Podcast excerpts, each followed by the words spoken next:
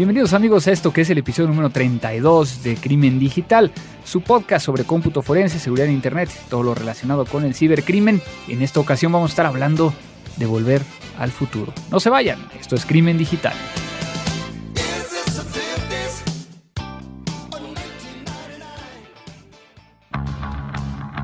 Días, millones de seres humanos nos conectamos a un sistema de información. Vivimos una realidad virtual donde convivimos, crecemos y maduramos. Enviamos y recibimos datos a través de una red donde nadie se conoce. Solo vemos imágenes y reflejos, no juzgamos, solo intercambiamos. Es mejor estar informado, no hay pretextos. Crimen Digital, el podcast conducido por Andrés Velázquez con todo lo relacionado al cómputo forense, seguridad en Internet y las últimas tendencias nacionales y mundiales del cibercrimen.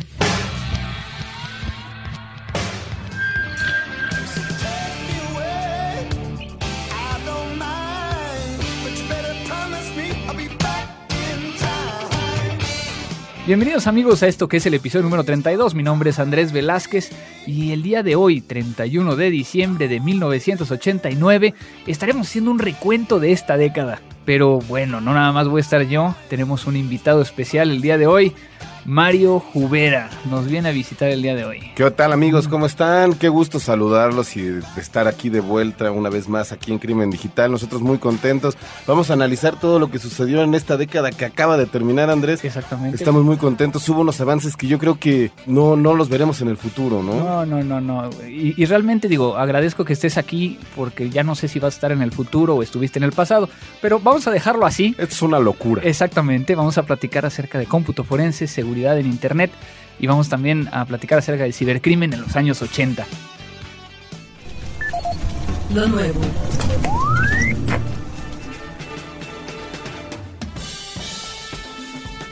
¿Qué noticias nos traes, Mario? Pues mira Andrés, como bien lo platicábamos, esta época fue muy especial para, para nosotros, esta época que recién termina. Digo, tuvimos en el cine tantas cosas, eh, tantas películas tan buenas como Karate Kid, como Volver al Futuro, como Los Goonies, como Warriors, todas estas películas que nos, nos marcaron, ¿no? Eh, Rocky y de alguna manera yo creo que también en la tecnología, en todas estas, en estas innovaciones tan impresionantes que vivimos en esta época, pues hubo cosas muy importantes, ¿no?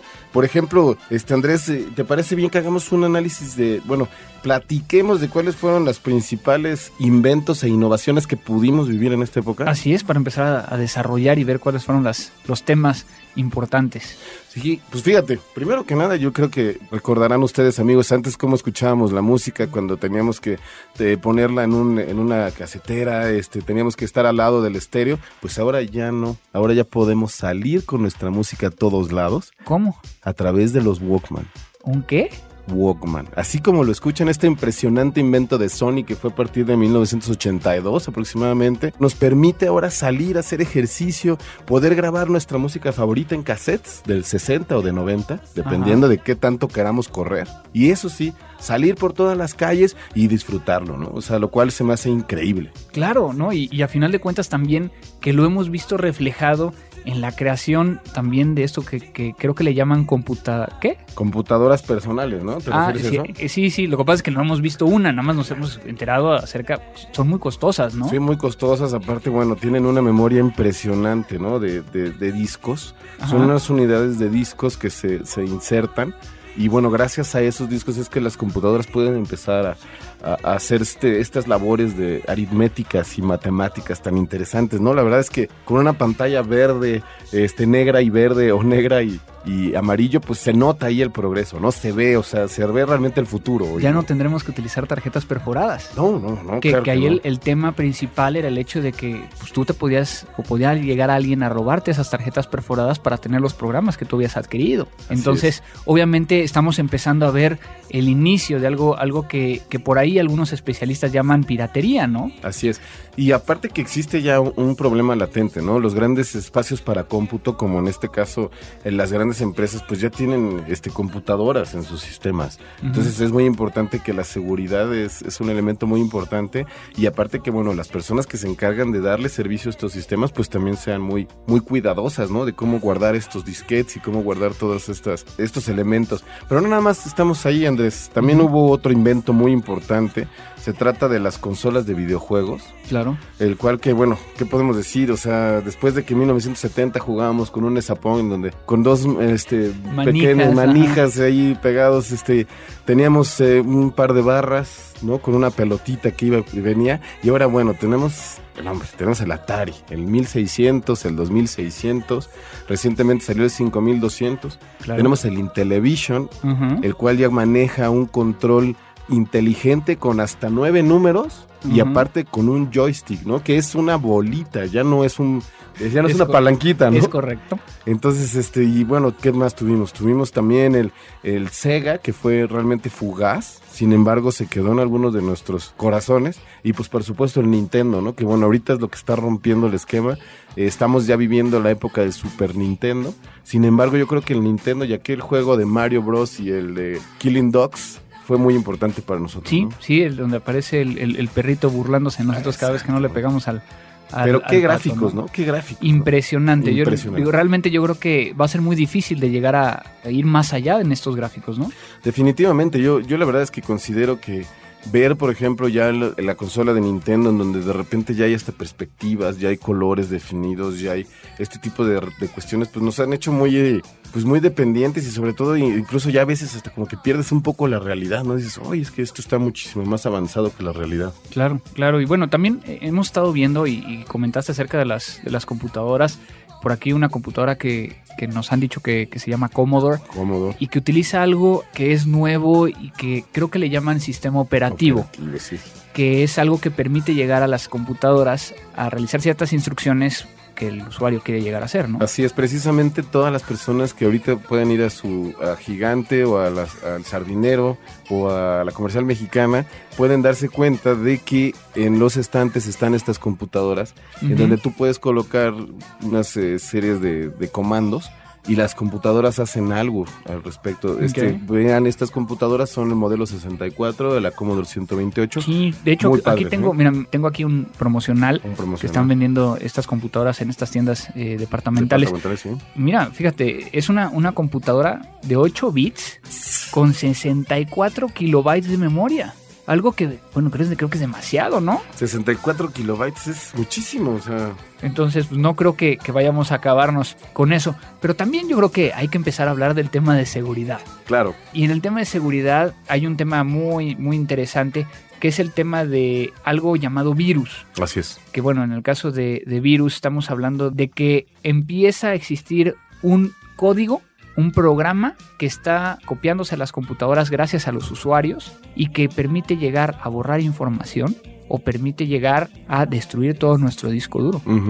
Entonces, eso es algo que tenemos que hablar porque hay un gran problema, ¿no? Sí, no, sobre todo pensando que ya existen algunas redes, ¿no? Dentro de las instituciones bancarias y tal vez en el gobierno, que bueno, son computadoras que ya están conectadas una a otra distancia, ¿no? Sí, principalmente, estás hablando de algo que, que es un término que hizo William Gibson en un libro llamado Neuromancer, que habla de algo que él le conoce como ciberespacio. Exactamente. Y que precisamente hace que estas, eh, principalmente estamos hablando de universidades, ¿no? Las que se interconectan. Ojalá lo abran. Yo estaba hablando un poquito más como de Blade Runner, pero tienes toda, pero tienes toda la razón. Pero por ejemplo, ojalá, ojalá todo el mundo tenga acceso a esto, ¿no? Sí, no, pues esperamos que en algún momento todo esto se, este, este acceso se, se abra para todo el público. Sin embargo, pues yo creo que ahorita conforme vamos, con estos pasos agigantados que ha tenido la tecnología, como lo acabas de, platicar, pues también tienen estas amenazas como lo son los virus. ¿no? Sí, sí, y que bueno, esto hace, hace mucho más importante el hecho de la creación de esta nueva red que le han llamado Internet y que están haciendo algo que es registro de dominios, que por ejemplo no sé si sabías que el primer dominio que se registró fue symbolics.com por una compañía en Massachusetts el 15 de marzo de 1985. Entonces vemos que ya empieza a haber todo este, este tema y que de cierta manera, y es ahí donde, ahorita antes de que sigas con nueva tecnología, quiero platicarte acerca de, una noticia que nos llegó. hay, una, hay una persona que está realizando una investigación con respecto a algo que le han llamado hackers. Estos hackers se consideran dentro de la universidad en el MIT, como estas personas que tienen conocimiento muy amplio de, temas de la informática y que están tratando de sacar algún tipo de provecho. Pues resulta ser que esta persona eh, llamada Cliff Stoll nos hizo llegar un, un documento muy interesante porque está ahorita realizando una investigación con respecto a que él trabaja como administrador de la red de, de Berkeley en. California y se acaba de dar cuenta eh, hace un par de, de meses que al revisar la información correspondiente al uso de las computadoras por parte de los profesores encontró una cuenta que aparentemente no había sido creada por el administrador y que le faltan Mm. 75 centavos de dólar.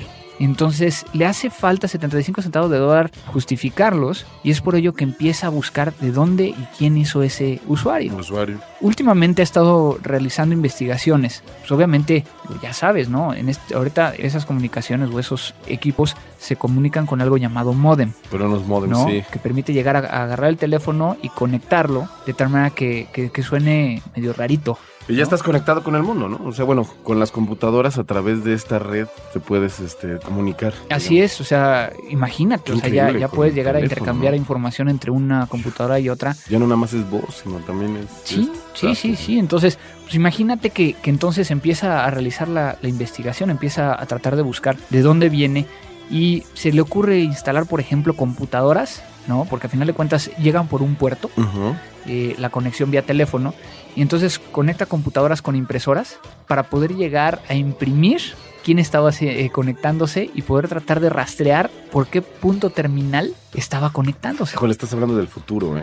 Eh, eh, Eh, Es impresionante. impresionante, sí. Porque a final de cuentas es la física. Sí, Porque sí. gracias a, a las conexiones, a las desconexiones, a los tiempos de respuesta entre enviar un pequeño pulso electromagnético y el tiempo en que tarda en regresar, está Surge. ahorita precisamente tratando de ubicar físicamente dónde están estos hackers.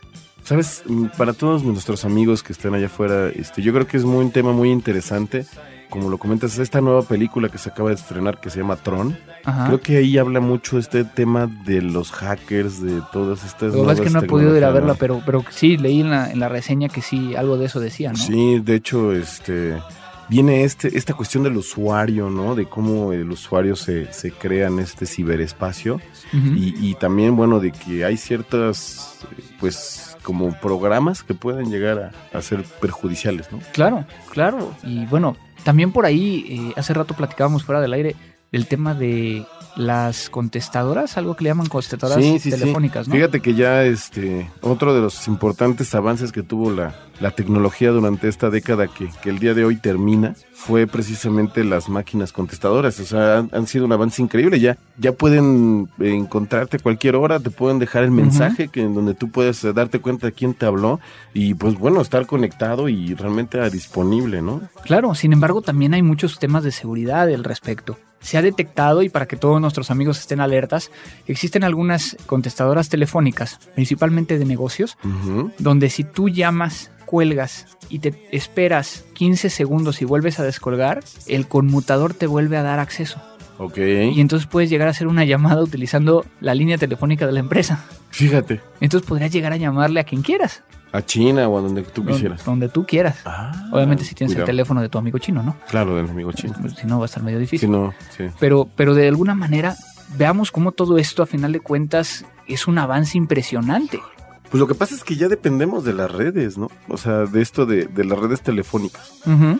O sea, como este lugar en donde se está centrando toda la información, ¿no? Sí, sí. Entonces se me hace muy interesante porque, bueno, si ya puedes dejar un mensaje de voz, si ya te puedes conectar con una computadora personal, si ya, pues, ¿qué es lo que sigue, no? Precisamente es por, por eso que también existen los que se consideran los papás de los hackers y los crackers, ¿no? Estos que se llaman freakers, Ajá. que son las personas que manipulan las centrales telefónicas para sacar algún tipo de provecho. Y es así que tenemos, eh, por ejemplo, no sé si has escuchado de este famoso personaje, el Capitán Crunch.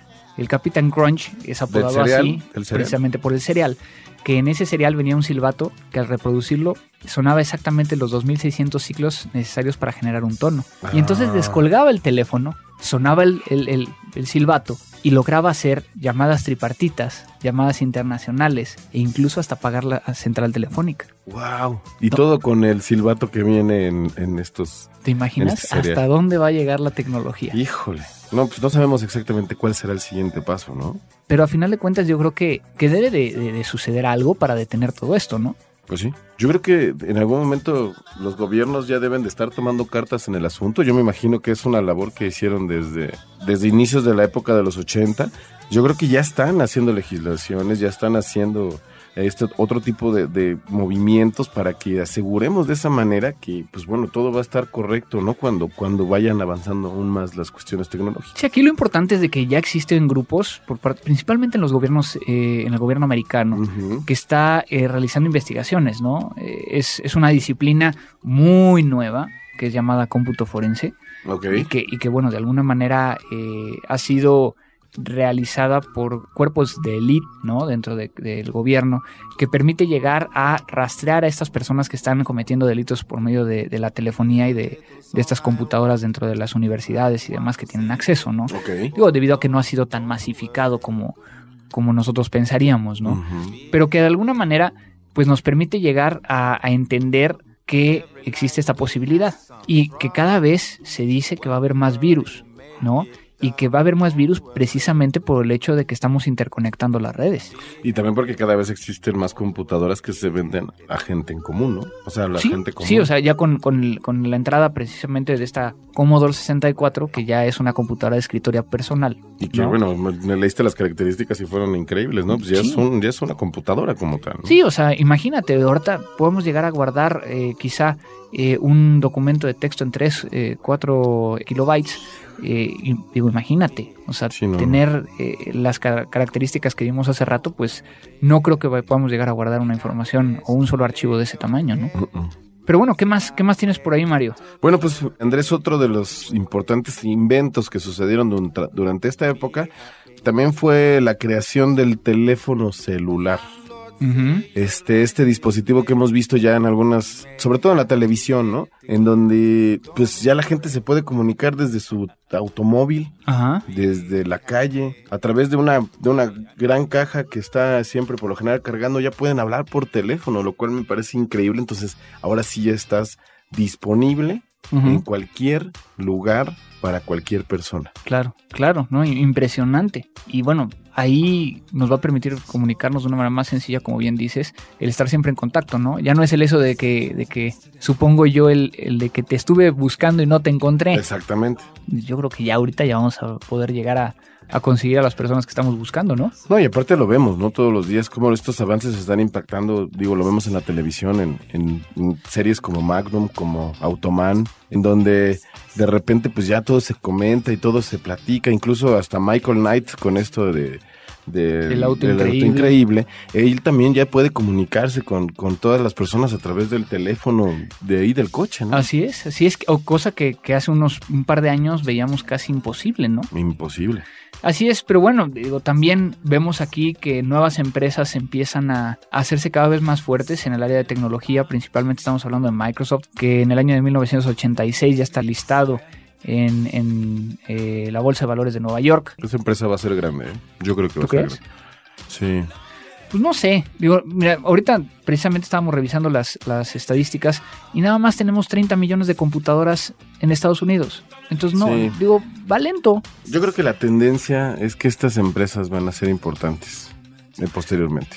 Pues no lo sé, no lo sé. Al final de cuentas, este, tendremos que ver. Eh, por acá también, por ejemplo, hay una nueva empresa que tuvimos información aquí en, en los comunicados que nos hicieron llegar. Una empresa eh, llamada Tren Micro fue fundada precisamente como reacción al tema de los virus. ¿Tú crees que haya mercado para eso? No. ¿Los virus? No. ¿Por? No, porque o sea, lo que pasa es que estamos hablando de que ahorita las computadoras están iniciando un proceso uh -huh. de adopción entre las personas, ¿no? Yo creo que las personas que están en un centro de datos son lo suficientemente profesionales y, y educados que, que, no van a tener ese tipo de, de cuestiones, ¿no? De problemas. Claro, digo, a final de cuentas pues son especialistas, ¿no? Sí, yo creo que ellos deben de saber a qué amenazas se enfrentan. Me parece correcto, me parece correcto. ¿Hay algo más que traigas ahí, Mario? Pues mira, este Andrés, ya eh, únicamente tenemos un par de, inven de inventos más, pero Ajá. yo creo que hay que platicar sobre este que ha revolucionado mucho la cuestión este de, de la manera en la que escuchamos nosotros la música, sobre todo. Ajá. Y este se trata del CD, Ajá. ¿Por qué se llama Compact Disc. Ok. Es un disco compacto que se introduce en estos, en estos aparatos que ahorita los estamos empezando a ver en el mercado, que los podemos ver en, en tiendas este, departamentales muy importantes, en donde el sonido es impresionante. Sí, Sony tiene unos muy buenos, ¿no? Sony, Eh, exactamente. que fue el primero que, que- que metió esto en 1982. El Así primer. CD, CD player se le llama, ¿no? el CD player. Y precisamente la ventaja que tiene este es que, bueno, la, la calidad del audio es impresionante, ya que el, el dispositivo, digamos, el CD, puede almacenar más información que la información que maneja un acetato o una cinta, por el grosor, digamos. La cinta del cassette tiene una capacidad de cuatro tracks, que son left y right. por los dos lados, que son los el lado A y el lado B. Es lo mismo que sucede también en el caso de los discos. Por lo tanto, en el CD, en el este gracias a que es un lector de láser, se puede almacenar la información y la información ya es digital, no es análoga. Entonces, fíjate, fíjate todo lo que significa este avance, ¿no? O sea, ya estamos pasando de la era análoga a la digital en los hogares de todo el mundo. Wow. Y eso a través de la música, lo cual se me hace muy interesante. Y creo que de alguna manera eso de, en algún momento puede impactar tal vez a otros medios, ¿no? Como la Claro. tele o el cine.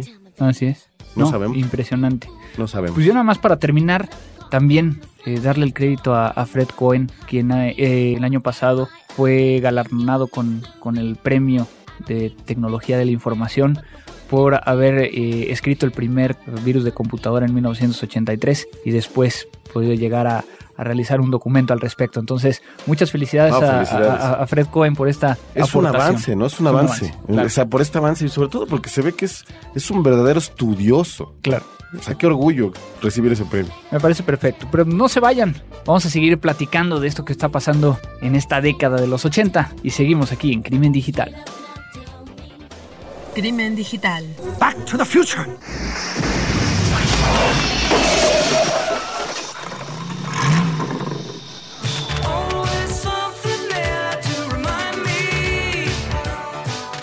Bueno, queríamos hacer un pequeño recuento de esos años 80 que se nos ocurrió la, la loca idea precisamente porque estamos volviendo a ver lo mismo que veíamos antes. Sí, la verdad es que, Andrés, este, me pareció muy interesante este ejercicio porque a pesar de que hablábamos de capacidades tan irrisorias como 64K o ese tipo de cuestiones, lo que es realidad es que los dispositivos existían de la misma manera, existían las mismas fallas en los centros de datos, este, las mismas eh, amenazas dentro de todos estos y también ya empezaba la cuestión de todo esto de los virus y de todo esto, ¿no? Sí, o sea, seguimos viendo que, que el tema ahora llamado de malware, de gusanos y demás, sigue siendo una constante. Sin embargo, ahora lo estamos viendo en medios como teléfonos celulares, las iPads, eh, ta- tablets y demás, ¿no? Entonces, es muy interesante porque creo que no hemos entendido y no es. hemos aprendido. Yo creo que de todo esto la, la moraleja más importante es esto. Si, si en ese momento, como bien lo, lo comentábamos y lo comentaste, si en ese momento hubiéramos empezado a tener conciencia de lo que podía llegar a suceder,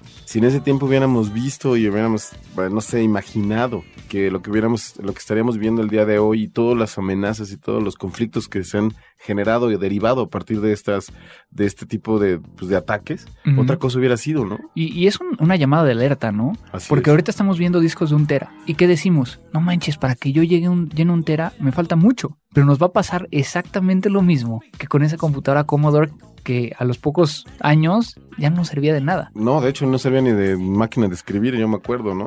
Pero lo interesante es esta innovación que en un momento fue moda, en otro momento no entendimos. Eh, De repente como que todo el mundo quería comprarse una computadora, pero bien a bien no sabíamos para qué.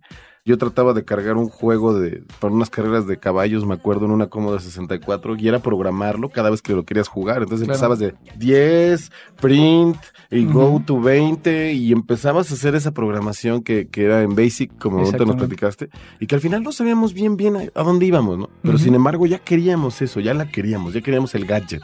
Y es lo que está pasando ahorita con las iPads, con las tablets, de que sale algo, sale, va a salir la nueva iPad 2 y todo el mundo ya está formado para querer pero no medimos los riesgos, no medimos si tengo la capacidad de poder llegar a, a controlar mi información dentro de ese dispositivo. y que de alguna manera yo quise vincularlo una pequeña parte, como lo escucharon, a el tema de Cliff Stoll, este, este libro eh, llamado The Cuckoo's Egg, que si no lo han leído lo pueden llegar a encontrar en línea, eh, se llama The Cuckoo's Egg o el, Los huevos del cucú. ¿No? Y precisamente es una novela que no quise yo llegar hasta el final para que ustedes lo leyeran, pero que es muy interesante porque como un astrónomo, sin tener conocimientos de computadoras, pudo llegar a rastrear y poder llegar a, hasta confrontar a estos hackers que estaban en Alemania. Entonces, eso se los dejo por ahí. De hecho, por ahí lo estuve tuiteando. Eh, voy a tener la posibilidad de conocerlo físicamente a Cliff Stoll en un par de meses. y bueno, yo estoy pero entusiasmado con ese tema, ¿no?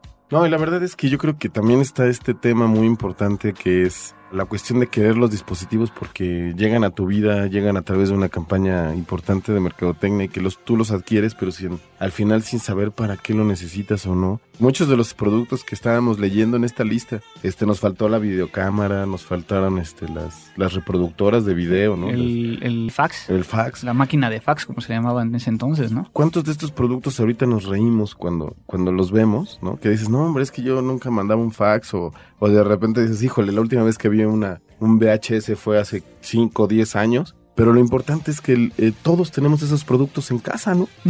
De alguna manera u otra. O, la funcionalidad, vamos a decirlo, lo tenemos en casa. Entonces dense cuenta de cómo estamos renovando nuestra propia tecnología constantemente y realmente hacia dónde vamos ahorita con este tipo de dispositivos, como lo que bien dices, que son las iPads y todo esto. ¿Realmente estamos queriéndola o necesitándola, no? Claro, no, nunca lo había visto de esa manera, ahorita que lo dijiste. sí, sí. ¿La queremos o la necesitamos? Sí, no, y, lo más importante es, eso, ¿no? Y, y, de repente los teléfonos celulares sale la última generación, pero el chiste es que también debemos de comprender un poco que los teléfonos celulares como dispositivos móviles que son, pues tienen una cantidad de aplicaciones y de cosas que de repente ya son como computadoras personales, pero que en realidad deben de seguir funcionando para hacer una llamada de teléfono. Claro, y luego es lo, para lo menos que lo utilizamos. Exactamente. Pregunten a los, a los carriers ahorita en México que pues están preocupados por datos y están preocupados por esas cosas, pero no están preocupados por la calidad de la comunicación hablada, ¿no? Ahora, siempre es, siempre es bueno regresar al pasado. Buenísimo. Digo, ahorita que, estábamos antes de, entrar aquí con, con, el buen Abel, aquí en Frecuencia Cero, que hoy sí vinimos aquí a cabina. Sí, sí. Y, bueno, tenemos eh, la, grandiosa presencia de Mario después pues de, un rato. Que bueno, ¿en qué has andado, Mario? Pues muy contento, Andrés, definitivamente regresar aquí es como regresar a, nuestra cibercasa, ¿no? Es correcto. Este, la verdad es que muy feliz, pues como bien les platicaba, yo me separé de este proyecto por cuestiones personales de, crecimiento. Estoy ahorita pues este, dedicado casi ya al 100% a la actividad que he amado desde hace más de 25 años, que es la música. Estoy muy contento trabajando en eso, estoy poniendo también una academia de música con otros compañeros, estamos eh, haciendo muchos, muchos proyectos. Sin embargo, no me he quitado totalmente de esta rama tecnológica, en donde también he tenido la oportunidad de estar en importantes proyectos como agenda digital, que era un tema que en algún momento te preguntaré cuál es tu opinión sobre esto de la que se acaba de presentar la agenda digital. Estuve involucrado en ese procedimiento, estoy involucrado en empresas que se dedican a hacer ERPs, que por más de flojera que pueda sonar, de verdad las empresas necesitan tener una estrategia. Y pues qué más, no sé, Andrés, este, pues siguiendo la vida, ¿no? A mí me gustaría nada más eh, robarte unos minutitos para que nos platicaras acerca de este, de este proyecto que tienes de segregados. Ah, mira, el segregados es un proyecto, bueno, más bien surge como una amistad es un grupo de internos que están en el reclusorio Oriente. En la cárcel. En la cárcel, es eh, la cárcel para toda la gente de afuera. Es un proyecto que yo retomamos a partir de noviembre del año pasado, cuando la banda en la que yo toco, que se llama Los Mefisto, tuvimos la oportunidad de visitar el penal y tocar con ellos. En ese momento nos dimos cuenta de que pues la banda realmente era muy buena, estaban logrando cosas muy importantes dentro del penal en términos de readaptación de los de todas las personas que están ahí. A través de muchos esfuerzos y de negociaciones, Charlie, bueno, más bien Toño, que es el dueño del proyecto, puso un estudio de grabación dentro del penal. Él empezó a incluir y traer y llevar equipo, buscó la manera, etcétera, etcétera. Grabaron un disco allá adentro, que es el primer disco que graba una banda en un penal. Y que bueno, gracias al apoyo de, de, una disquera que es la que también nos representa a nosotros, se llama Discos Intolerancia, dentro de poco va a salir al mercado. Además de eso, pues bueno, la cobertura ha sido importantísima por parte de los medios, porque bueno, pues no es algo que se presente todos los días. Ellos hacen giras, pues de repente hacen giras en el reclusorio oriente, para los que se no tienen una idea y bueno, nos escuchan tal vez de otras partes de México y de, de Latinoamérica, el reclusorio oriente debe de tener una población aproximada de 16 mil a 20 mil eh, internos, mujeres, eh, personas de la tercera edad. Entonces, imagínense que es como una ciudad, ¿no? Entonces, bueno, dentro de esas pequeñas ciudades hacen giras y andan tocando y etcétera, etcétera. Y bueno, lo, lo interesante o lo relevante es que ahora tuvieron la presentación del disco entonces, bueno, personalidades de bandas como Maldita Vecindad los estuvieron apoyando. Ah, también ha ido a tocar La Botellita de Jerez, una banda muy importante aquí en México. Eh, bueno, nosotros los Mephisto estuvimos apoyándolos desde el principio. Y pues bueno, la verdad es que muy contentos. Se va a presentar un documental hecho por estudiantes del, CCC. Se va a presentar un documental que, bueno, va a participar en, este, en algunos concursos. Y bueno, aprovechando un poquito con lo que pasó con esto de Toño de presunto culpable, yo creo que también este digo, por un lado estamos viendo la parte negativa del proceso judicial en México, pero también vemos la parte positiva que fue el apoyo que le dieron a esta banda, ¿no? Y la verdad es que es increíble. Mi experiencia cuando fuimos a tocar, así nada más te digo rápidamente, Andrés, llegamos y pues el lugar no está custodiado por, por policías, o sea, los mismos internos son los que custodian, son los que hacen, los que están ahí de ingenieros, de, de iluminadores, eh, son los mismos eh, internos los que hacen la producción. Entonces realmente nos dimos cuenta de que pues, la percepción que tienes es totalmente equivocada. La verdad es que nos hemos dado cuenta de encontrarnos, digo, no sabemos las razones por las cuales están allá adentro. Esas son cosas que no se preguntan. Claro. ¿no? Pero estamos muy orgullosos del proyecto.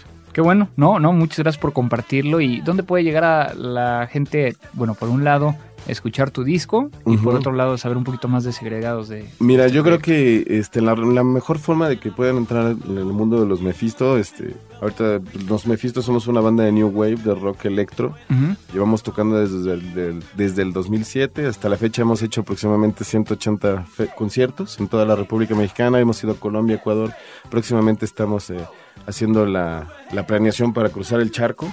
Estamos este, viendo para irnos a España. Y bueno, también para ir a Estados Unidos ahora, próximamente.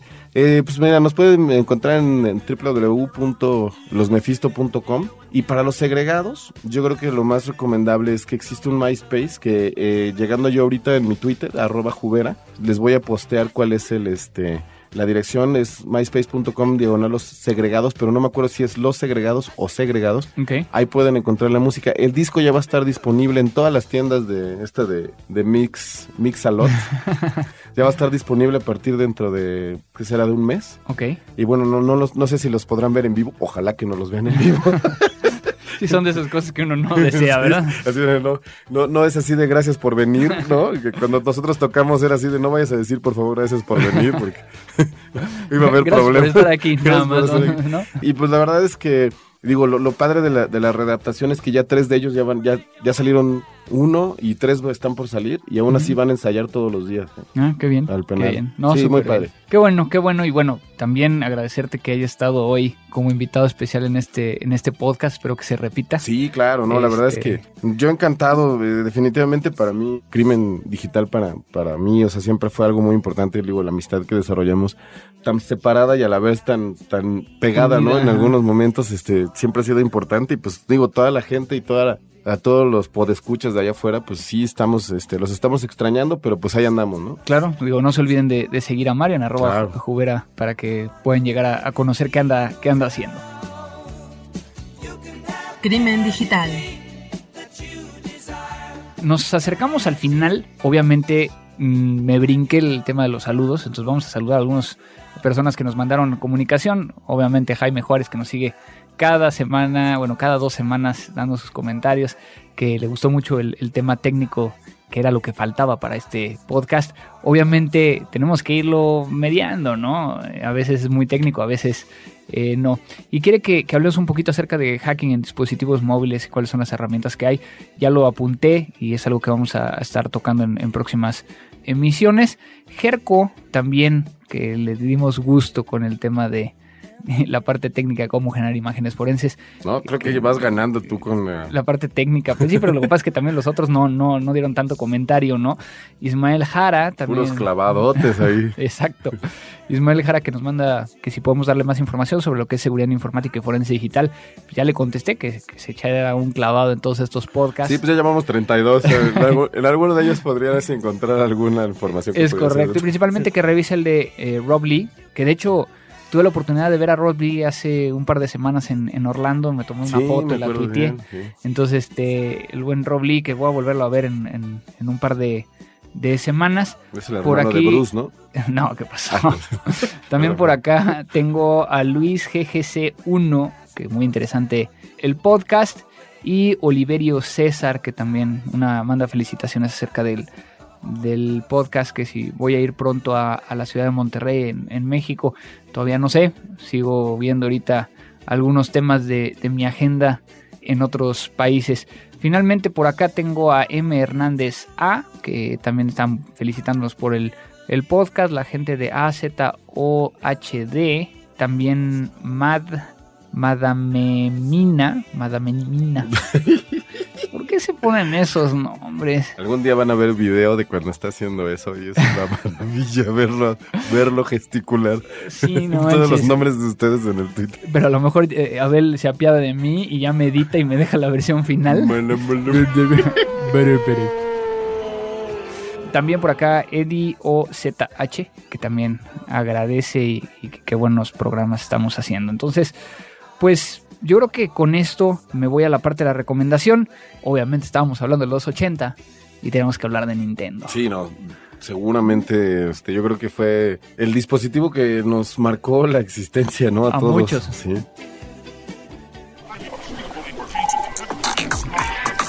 Recomendaciones.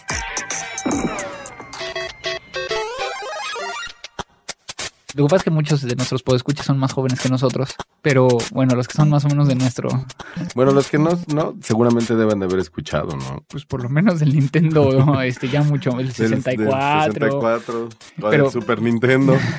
Pero hubo el, el primer Nintendo, y bueno, para aquellos que no tuvieron la oportunidad de jugarlo, pues les vamos a dar aquí una página que se llama www.emulator-zone.com. Emulator Zone, lo vamos a poner en el post del, del podcast, donde ustedes van a poder llegar a seleccionar todos aquellos títulos que se encontraban en, en aquel Nintendo para que puedan llegar a jugar. No completamente perder, gratis. ¿eh? No, No era impresionante y que eran los mismos que muchas veces encontrábamos en las maquinitas. Así es. Entonces eh, fue muy interesante toda esa época. Así es. Pues de nuevo, déjenme agradecer primero a, a Mario por su visita. Espero que nos, nos visite en algunas otras ocasiones con, con más Sí, información.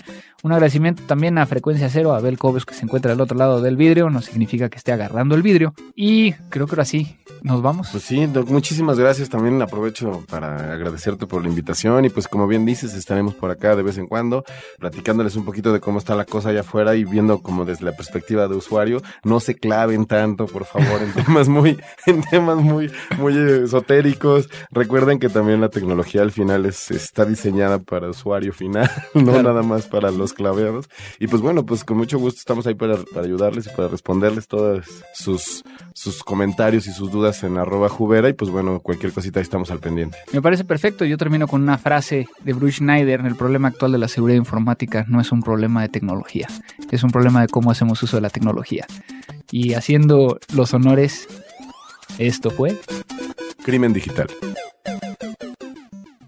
Crimen Digital, el podcast conducido por Andrés Velázquez con todo lo relacionado al cómputo forense, seguridad en Internet y las últimas tendencias nacionales y mundiales del cibercrimen.